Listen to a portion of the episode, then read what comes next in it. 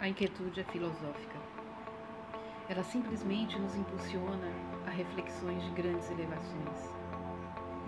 Aqui se trata de uma proposta para refundirmos pensamentos para abertura de novos entendimentos a respeito da vida.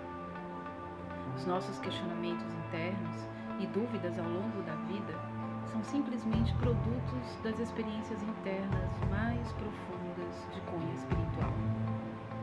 Na maioria das vezes, estamos rodeados de mais dúvidas do que certezas.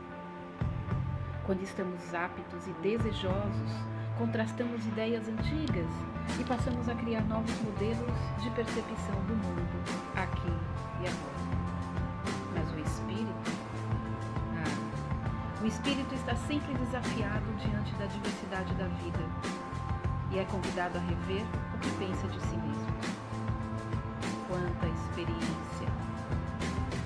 situação é alimentada também pela universalidade social.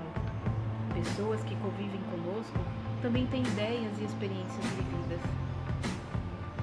O que realmente invade a alma? O que amplia os nossos entendimentos a respeito da vida? O que realmente tem acontecido com as ideias suficientemente lógicas e consistentes, capazes de abalar as estruturas de todo o meu saber?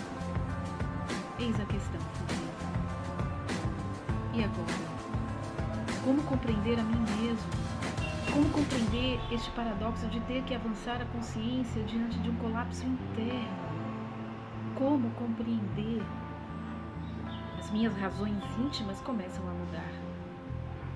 A busca por esta justificativa move minha existência e tem me tirado de uma certa acomodação para me chamar ao equilíbrio psíquico existencial.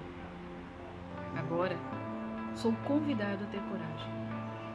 Coragem para me entender neste vasto universo. Será que é preciso ser flexível e ter uma mentalidade aberta e explicar a humildade no meu cotidiano para compreender quem realmente sou? Tenho percebido que o objetivo é penetrar na lógica de uma proposta transformadora e transhumana, ultrapassando o polimento do verniz das condutas sociais.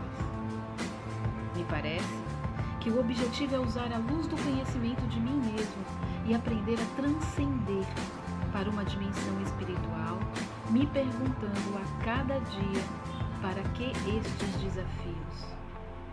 O que eles me ensinam? Para que eles me ensinam? E assim tenho seguido.